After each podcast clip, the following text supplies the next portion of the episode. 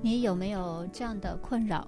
一天结束以后，躺在床上，怎么都睡不着，玩玩手机，或者想想今天发生的不愉快的事情，要么就是身体哪里就是不对劲。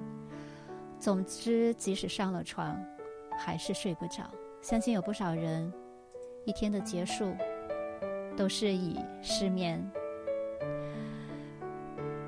那自我管理呢，是德鲁克在二十一世纪的管理挑战里专门用一章来阐述的。人人都需要知道自己在将来能做什么，自己是谁，可以创造什么价值，如何过得更快乐。当你不知道做什么事情的时候，那就做正确的事情。一年当中，一个月，甚至一天当中，感觉上要做的事情非常多，其实真正重要的事情只有那么两三件。那什么是真正重要的事情呢？就是你现在每天去做了，在一年后、三年后、五年后会给你带来巨大好处的事情。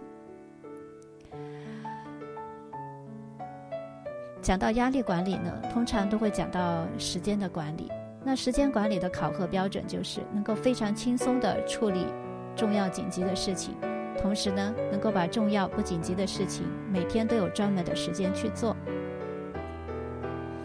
学习一个有益的新技能，就是重要不紧急的事。开始的时候都会非常的难，更难的是坚持下去。一件事在刚开始，很多人都会信誓旦旦的要去完成它，但你看着，二十一天以后，剩下的人寥寥无几。成功的路上真的不拥挤，因为能够坚持的人真的很少。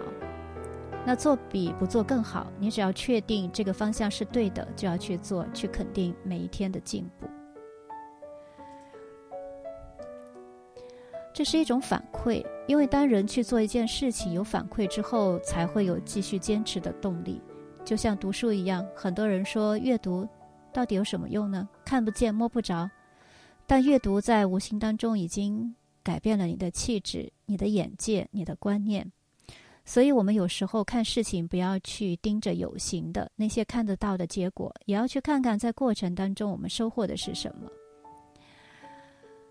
如果你用一种开放的心态看待生活，你就永远不会太老。如果你总是做过去自己一直在做的事情，你就只能得到你惯常所有的东西。那成长型的思维是在日常的每一个角色当中会做一个自我领导和赋能。那思维的逻辑就是我的目标是什么？我当前的状况如何？我的强项在哪里？要实现目标，我还受什么样因素的影响？我做过哪些努力？下一步我打算怎么做？这是成长思维的一个模型，是一个思考的系统和方式。把任何的事情套用在这个模型和系统里面。就能够减少不必要的阻力，提高我们的效能。这需要我们能够坚持不懈，关注当下的优选事项。那这和情绪又有什么样的关系呢？要完成这么多的事情，这就需要你有足够的信心。而导致我们没有信心，很多计划和想法没有办法实现的最根本原因，就是我们有太多情绪的问题。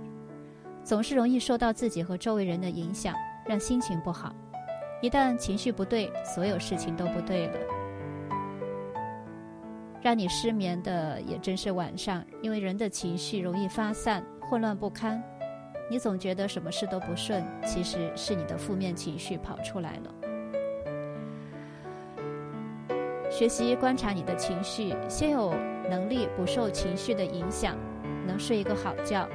是走上情绪疗愈之旅的第一步，否则懂得太多的道理却不能睡个好觉的人生，真的是很难过。所以今天我们要学习的，就是在晚上，当我们胡思乱想的时候。性的方面套用一个成长性的思维去想一想，我今天做了哪些？